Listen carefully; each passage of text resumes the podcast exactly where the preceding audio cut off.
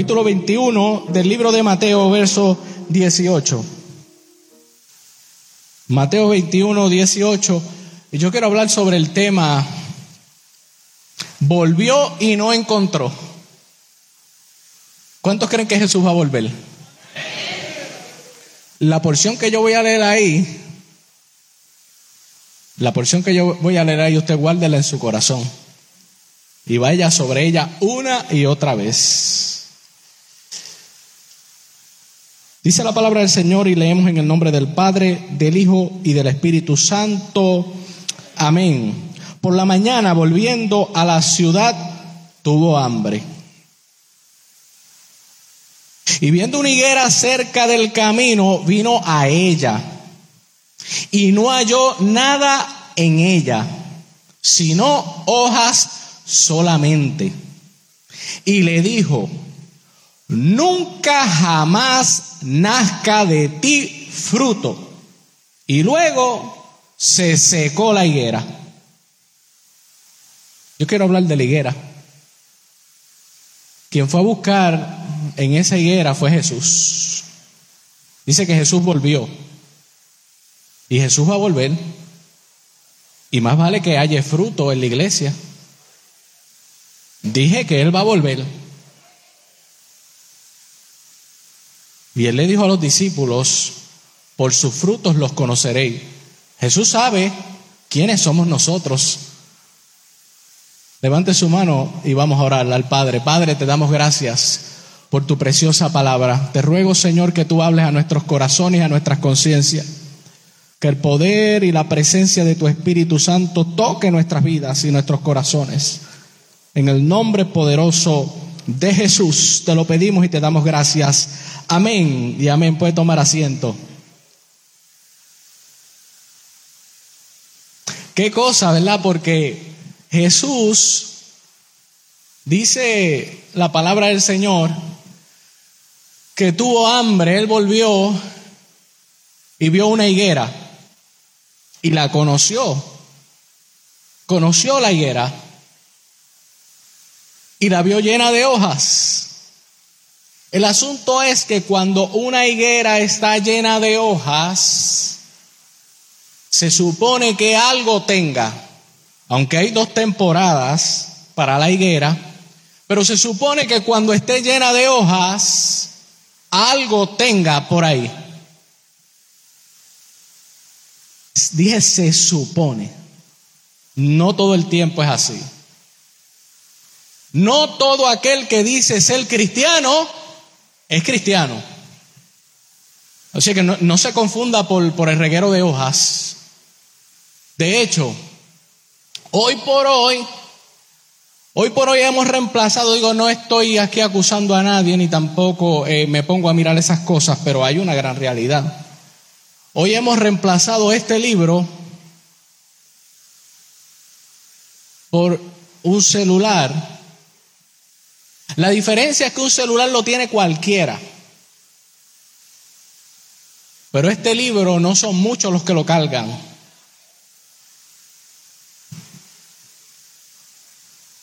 Una persona malvada, impía o lo que sea puede tener un celular y una persona buena también. Pero este libro lo cargan aquellos que no se avergüenzan del Evangelio y de la palabra de Dios. Así que reemplace ese celular y use, use la palabra. Diga, esta es mi espada. Coge el, libro, el, celular y diga, con esto me comunico y hasta la Biblia puede estar ahí, todo. Pero no se avergüence, diga, esta es mi espada y voy con ella a la casa de Dios. Porque por ella soy libre, porque conocí la verdad y la verdad me hizo libre, porque en ella hay verdad.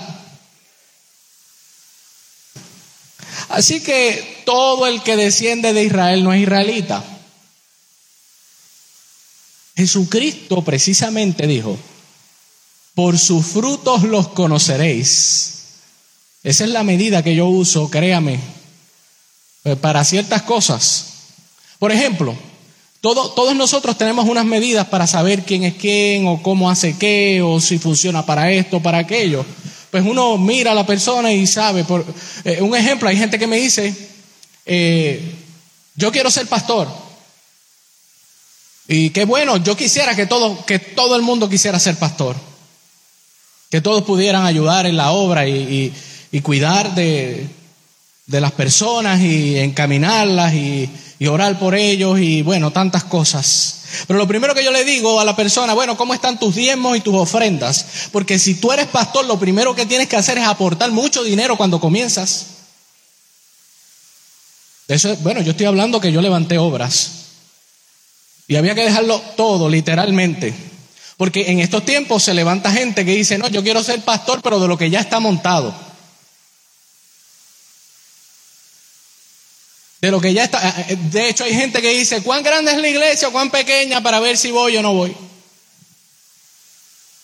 Le estoy diciendo que cuando suene el arrebatamiento, o sea, cuando suene la, trompeta y venga el arrebatamiento, Jesús va a levantar aquellos que tengan frutos, no hojas. A ver, mucha gente bien pomposos con hoja, bien llenos de hoja, demasiado de lleno de hoja. Pero Jesús lo que viene a buscar es una iglesia con frutos, cristianos con frutos. Porque la iglesia aparentemente ha perdido su identidad. Muchas veces la iglesia no sabe el por qué es iglesia. Yo tengo que acordarle porque usted es iglesia. Usted es iglesia porque alguien murió por usted en la cruz. Y de ahí es donde sale la iglesia. Sale de un precio de sangre. Esa es la iglesia. La iglesia tiene un costo. Y la iglesia está llamada precisamente a rescatar a las personas perdidas. Entonces cuando la iglesia pierde su norte, eh, yo he visto iglesias perder su norte. Y cuando las iglesias pierden su norte, se forman esos clases de revolú. Porque en vez de estar dando fruto, se la pasan picando cantos de ramas de las otras higueras porque no tienen otra cosa que hacer. No, hermano, usted tiene que estar dando fruto. Usted, de usted tiene que salir fruto por un propósito. Y el propósito es que hay gente en el mundo que está hambriento y hay gente en el mundo que no quiere entrar a las iglesias. ¿Por qué será? Usted se ha topado, bueno, no todos van a ser salvos, obviamente. Y hay gente que busca la, extraordinaria excusa de que hay que no va a la iglesia porque hay un montón de gente hipócrita. Y uno le da ganas de decirle, pues únete a ella para que sea uno más. Sí, porque la, gente no entiende que Jesucristo murió por causa de nuestros pecados. Jesucristo no murió por causa de nuestra santidad. La santidad proviene de Dios. Él murió por nuestros pecados. Y eso es lo que es la iglesia, una iglesia que ha sido comprada a precio de sangre por la misericordia de Dios. Así que hay unas grandes realidades aquí en el Evangelio y yo, por ejemplo, mido esas cosas. Por ejemplo, lo que le dije, eh, hay gente que quiere ser pastor y yo digo, bueno, si quieres ser pastor de verdad, tú tienes que dejarlo todo, tienes que pasar necesidad, eh, tienes que empezar a aportar. O sea, tú, tú, tienes que hacer el trabajo que hizo Jesucristo. Que Jesucristo lo primero que hizo fue que se despojó de todas sus cosas allá arriba en el cielo para bajar aquí en la tierra se despojó de todo y tomó forma de hombre, o sea, se hizo semejante a nosotros. Y la iglesia no puede, dije, perder su norte. Yo quiero hablar unas cosas aquí que son interesantes porque la iglesia muchas veces se mide por quién estudió qué, o por aquello, o por lo otro. Mida a la iglesia por los frutos. Jesucristo lo dijo una y otra vez, por sus frutos los conoceréis. Si están llenos de hoja, no te impresionen, que te impresionen los frutos. Usted no ha visto árboles que están bien bonitos y uno desesperado y no acaba de dar un fruto. Y el árbol bien lindo y uno espera y pasó el año y nada. Y pasó el año y nada. Y todo el mundo dice, qué lindo ese árbol. Y uno por dentro, hey, es lindo, pero no da fruto. Yo no quiero ese árbol ahí si no da fruto, no lo quiero ni para sombra. Si es para dar fruto, es para dar fruto. Así que Jesucristo lo dijo en el capítulo 7 del libro de Mateo, por su fruto los conoceréis. Es interesante, yo necesito que usted pueda acompañarme en el libro de Lucas capítulo 13, verso 6. Yo quiero leer algo precisamente sobre eso. Y yo voy a ir sobre la Biblia, algunos textos, porque me interesa leerlo y que usted lo pueda ver. Dice en el capítulo 13 del libro de Lucas, voy a leer en el verso 6. Dijo también esta parábola. Hablando Jesús decía, tenía un hombre una higuera plantada en su viña y vino a buscar fruto en ella y no halló. Y dijo el viñador, he aquí hace tres años que vengo a buscar fruto en esta higuera y no lo hallo. Córtala ¿Para qué inutilizar también la tierra? Entonces respondió y dijo, Señor, déjala todavía este año, hasta que yo cabe alrededor de ella y la abone. Si diere fruto, bien, y si no, la cortarás después. Qué tremenda parábola, ¿verdad? Esto es para aquellos que no están haciendo nada en la obra del Señor. Usted tiene un tiempo. Usted está siendo medido por un tiempo. Digo, la Biblia es Biblia y siempre ha estado ese texto bíblico ahí. Dije, usted tiene un tiempo. Y usted es una higuera o como usted quiera llamarse y usted es eso porque Dios quiso que usted existiera en este lugar. No crea que es usted mismo el que se creó a usted mismo. Todo le pertenece a Dios. Y fíjese que esta parábola precisamente habla del dueño de la viña. ¿Quién es el dueño de la viña? Y el dueño de la viña tiene todo el derecho. Oye, si Él me creó a mí, Él tiene todo el derecho a poner los ojos sobre mí, venir cada año y decir, oye, Iván está igualito, no ha hecho nada. Está igualito, nada de nada, ni una flor, nada, no tiene nada. Y yo quiero ver algo en él. Y entonces están los pastores que, que interceden por las ovejas. Señor, ten misericordia. Poco a poco va a ser transformado. Tú sabes, intercediendo. Pero hay alguien que es el dueño de nosotros. El dueño no son los pastores.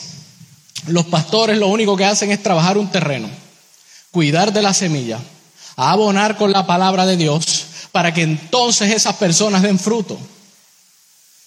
Y la realidad es que aquí tenemos un tiempo, Dios pone un tiempo para dar fruto. Dije, Dios pone un tiempo.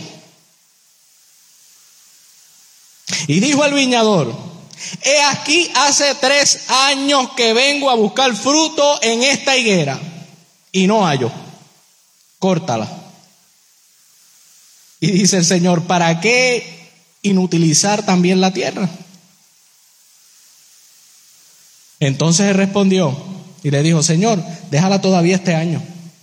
A lo mejor va a empezar a coger la escuela dominical, déjalo este año. A lo mejor deja de estar llegando tarde. Déjalo este año, déjalo este año, Señor. Deja que yo vaya trabajando, deja que lo sacuda, deja que lo fumigue. Déjalo este año. Deja que lo abone con esa preciosa palabra que transforma todas las cosas. Y después que yo lo invite a la escuela dominical y esté encima de él, aunque se moleste conmigo, y le digo, la palabra de Dios es la que nos limpia, la palabra de Dios es la que nos da crecimiento. La palabra de Dios es la que nos purifica. Señor, déjame seguir insistiendo a ver si llega. A ver si con la palabra de Dios es abonado y puede fortalecerse y dar fruto. Y el Señor dice, pues insiste. Insiste para que se enamore de mi palabra. Le voy a dar otro año más. Y usted sabe lo que pasa en los agricultores, ¿verdad? Se nos llama a nosotros agricultores porque el agricultor salió a sembrar la buena semilla.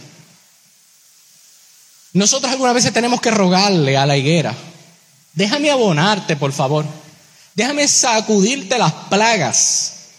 Déjame de alguna manera fumigarte. Porque la intención de nosotros como agricultores es que la iglesia dé fruto.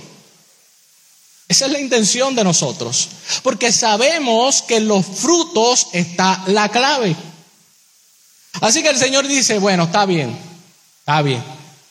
Haz tu trabajo que, que, quiero también. Voy a hacer un paréntesis aquí. Quiero felicitarlos porque la escuela bíblica, la escuela dominical, ha crecido y ha sido de gran bendición.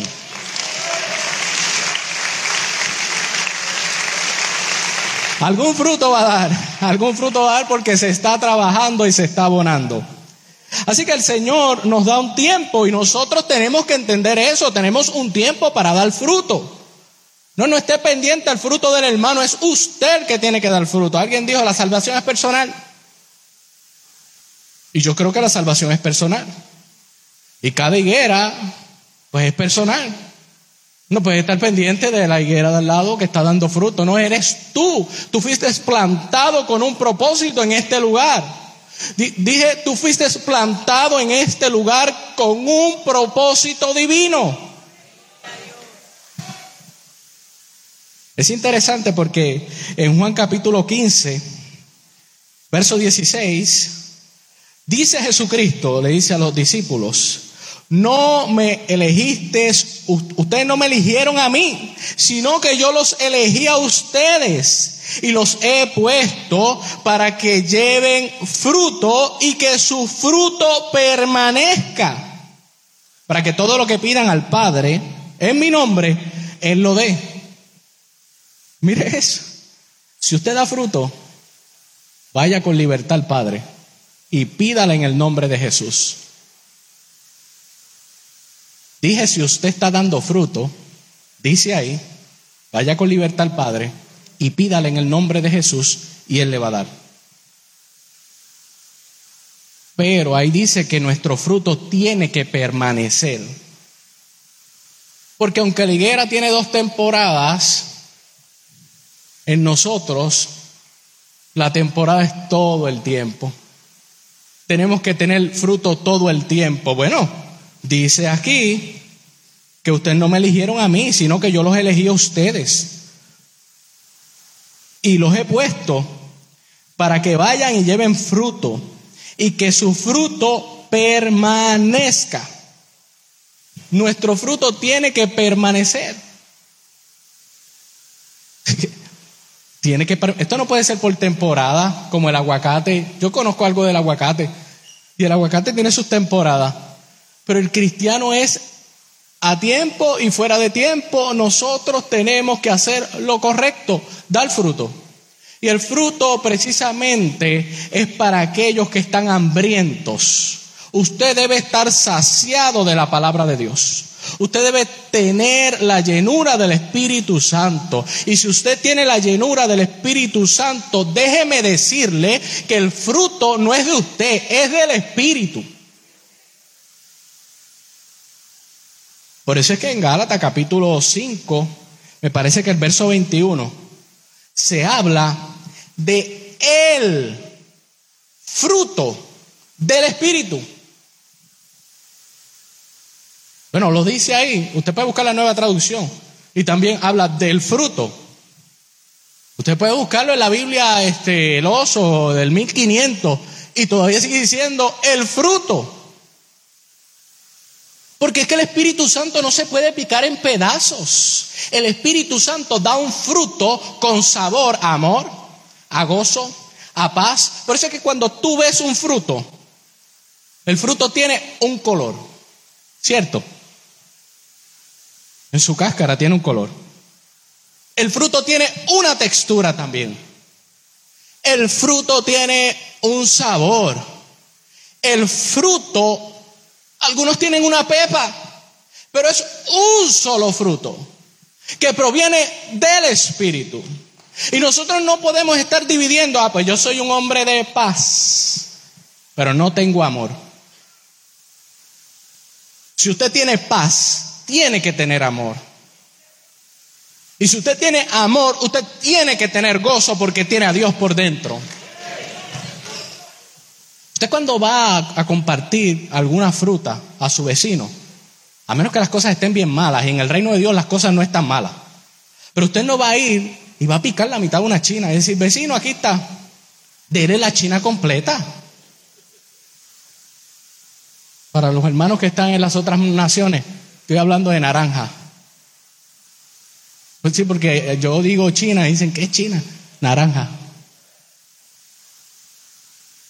Usted lo da completo. Cuando Dios se entregó por nosotros, se entregó por completo. No lo dice ahí, dice el qué? El fruto del Espíritu. ¿Cierto? Se equivoca la palabra cuando dice el fruto del Espíritu.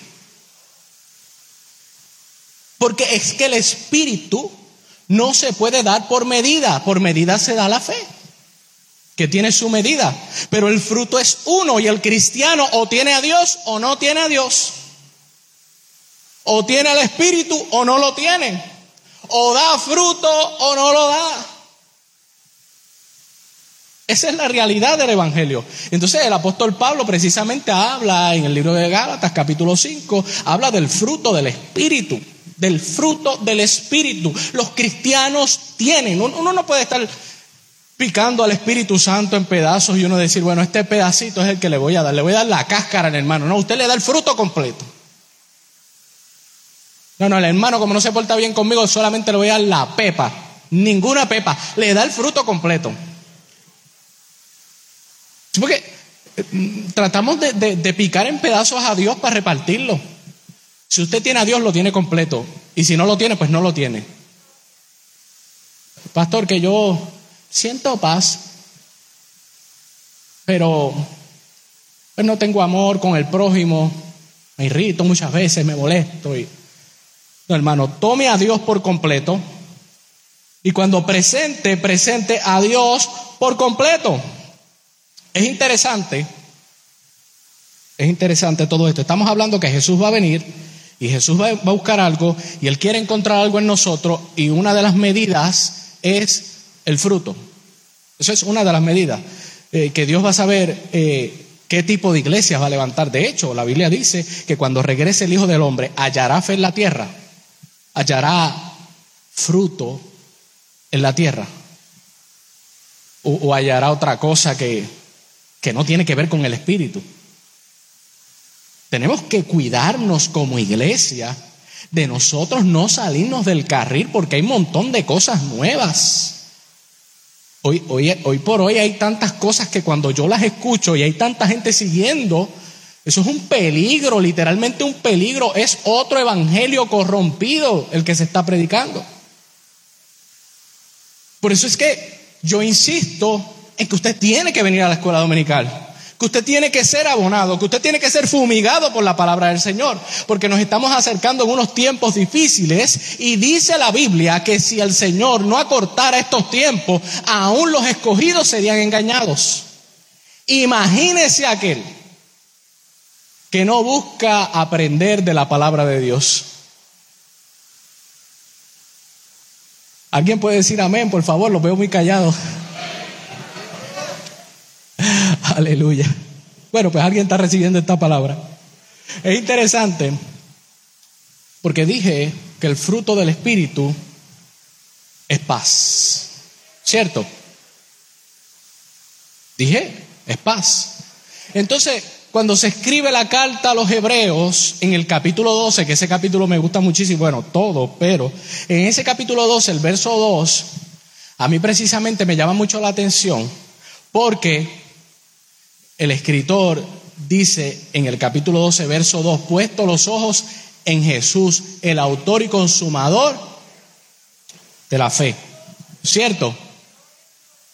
Pero a mí lo que me impacta es el verso 14. No sé si usted lo tiene ahí, pero la última vez que yo lo leí decía, seguid la paz con todos. Dice, seguid la paz con todos y la santidad sin la cual nadie Oye, pero como que ustedes se lo saben. Yo, quiero volver otra vez a hablar sobre ese texto bíblico porque yo me pregunto, ¿habrá otra forma de entrar al cielo en guerra y sin santidad? O sea, la única manera que hay para entrar al cielo es en paz y en santidad. Bueno, dice, seguid la paz con todos y la santidad, sin la cual nadie verá al Señor. No alguno, es nadie. Y si Jesucristo dice que es nadie, créalo que es nadie. interesante está esto. estoy por terminar. Porque hay muchas preguntas. Y pueden haber tantas preguntas como personas allá en este lugar.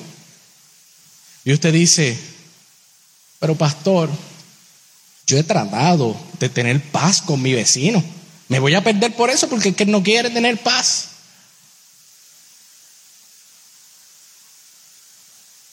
Bueno, esto le pasa a alguien, no sé. Alguien le puede estar pasando. He tratado de tener paz con mis familiares, pero realmente he tratado, pero no puedo tener paz. Bueno, la respuesta está en, en, Romanos capítulo 12. Usted puede buscar ahí en Romanos capítulo 12, me parece que el verso 18 por ahí, no sé, pero el apóstol Pablo dice que en cuanto sea posible, nosotros debemos buscar la paz, en cuanto sea posible, porque hay gente que siempre va a querer estar en guerra. Hay, hay gente que como, como quiera tú le buscas la vuelta, quieren estar en guerra. Creo que está por ahí, capítulo 12 de Romanos, verso 18. O sea, que en cuanto esté en nosotros buscar la paz, no sea orgulloso. Si tiene que pedirle perdón a alguien que no se lo merezca, pídale perdón. Y si, y si la persona se pone brava, déjelo bravo. Porque hay personas que nunca van a querer estar en paz. Hay gente que siempre estará en guerra. Pero usted tiene que buscar la paz. Usted. Te procure por usted. Buscar la paz. Y la santidad. Y yo quiero decirle que santidad, bueno, yo no voy a entrar en eso ahora porque hay gente que, que mide la santidad de una manera que yo no la entiendo. Pero, pero vamos a hablar algo tal vez más básico. La santidad es estar unido a Dios, separado para Dios. O sea, cerca de Dios, buscar a Dios. Hay gente que está aquí buscando a Dios. Y no son perfectos, pero son santos. ¿Usted cree, pastor, que son santos? Bueno, la Biblia dice que son santos. De hecho, el apóstol Pablo dice que Jesucristo, dice, y él mismo constituyó a unos apóstoles, a otros profetas, a otros pastores, evangelistas, maestros, los cinco ministerios, y dice, para perfeccionar a los santos. O sea que hay santos en la casa de Dios. Y ha puesto a gente que está aquí al frente para perfeccionar a los santos. O sea que cuando usted sube para acá, usted debe ser santo y pico. Bueno, es Biblia, estoy hablando la Biblia. Y él mismo los constituyó para perfeccionar a los santos. O sea que los maestros ajustense bien. Los predicadores, ajustense. Y todos aquellos que han sido llamados al ministerio, ajustense porque tienen que ser no santos, santo y pico. Bueno, yo no sé si alguien recibe esta palabra, pero yo voy a hacer un llamado porque es necesario. Es necesario que nosotros, es necesario que nosotros, si por alguna razón, como que nos hemos olvidado y como que eh, nuestra vida va más basada en las apariencias, en lo que piensan los hermanos. Usted sabe que mucha gente se trepa a predicar en, los púlpitos o en estos lugares, en los podios, y, muchas de esas personas se trepan a predicar, pero no realmente a que, el mensaje llegue al corazón, sino a que las personas puedan ser tal vez eh, de alguna manera impresionadas. Y encajan cuanta palabrería hay para impresionar al público. A mí eso no me interesa en lo absoluto. A mí me impresionó Jesucristo cuando me libertó y yo lo único que hago es compartir a Jesucristo. Ese es el único que me ha impresionado. Y la realidad es que la iglesia tiene que estar llena del Espíritu Santo. La iglesia necesita estar llena. Ustedes literalmente son personas que Dios ha puesto para que lleven fruto. Y posiblemente usted está diciendo, bueno, yo no tengo problema con nadie, llego a la casa de Dios, cumplo con mis deberes como cristiano, pero hay gente que necesita de usted, alimentarse de usted, pero no literalmente de usted, sino quien está en usted, si es que en usted está el Espíritu Santo. Porque si el Espíritu de Dios está en usted, entonces usted estará de continuo dando fruto. Y muchas veces, por causa de, del trabajo y las cosas y el poco tiempo, dije y el poco tiempo y los entretenimientos y tantas cosas, nosotros no tenemos tiempo para dar fruto. Estamos tan envueltos en tener hojas que se nos ha olvidado que hay gente que necesita alimentarse de esos frutos. Hay gente allá afuera y hay familiares de ustedes que necesitan alimentarse de un fruto. Que ellos ya están cansados de verlos llenos de hojas. Ellos necesitan algo más de usted, que solamente el Espíritu Santo lo puede dar. Dije, ellos necesitan algo más de usted que no es producido por usted, sino por el Espíritu de Dios. Bueno, pues yo hago el llamado, el tiempo se está acabando, yo estoy seguro que el tiempo se está acabando, estoy muy contento por eso, ah, también estoy un poco, eh, podríamos decir algo triste, porque hay tanta gente que como que le da lo mismo aceptar a Cristo como que no aceptarlo, como que eh, ser parte, como que ayudar a otros en ese sentido. Y para poder hacer eso tiene que ser que estemos llenos del Espíritu Santo. Y para estar llenos del Espíritu Santo, lo que hay que reconocer es que solamente Él nos puede llenar. Y una de las cosas, y una de las cosas una de las cosas más terribles que ha metido el enemigo es el orgullo en los corazones de los seres humanos. Porque usted cree que se hace tan difícil hacer un llamado para que alguien reciba el dador de la vida. Pero es que si tú calculas el dador de la vida, lo que viene es a bendecirte, a salvarte.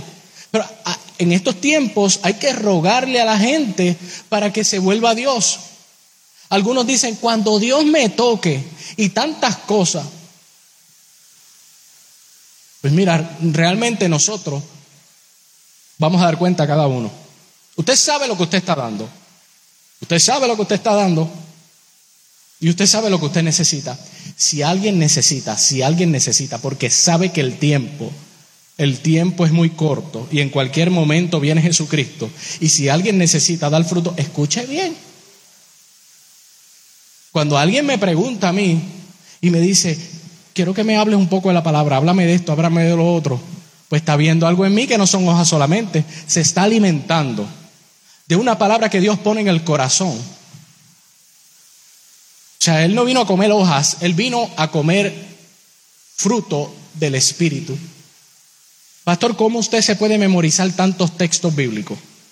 Alguien me preguntó eso. Lo primero es que Él nos va a acordar todas las cosas. Eso es lo primero.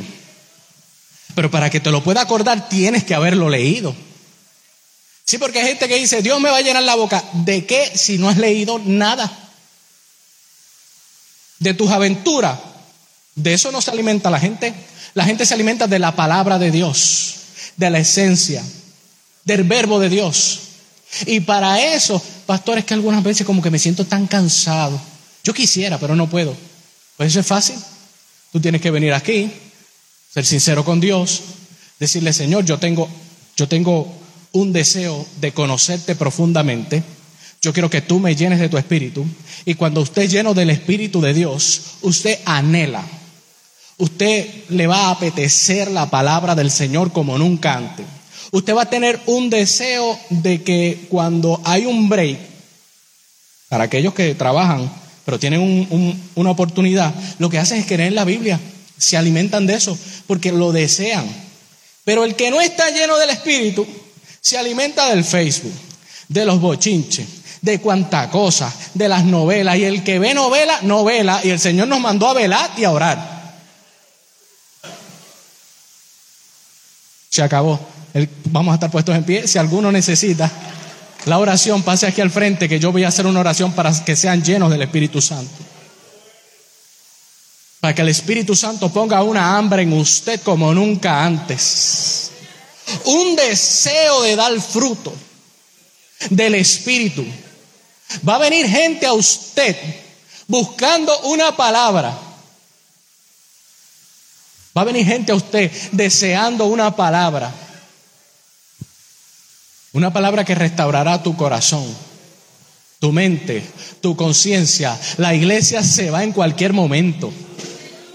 Jesucristo va a poner los ojos y va a decir, bueno, este, este, este está dando fruto, aquel está lleno de hojas, déjalo en la gran tribulación.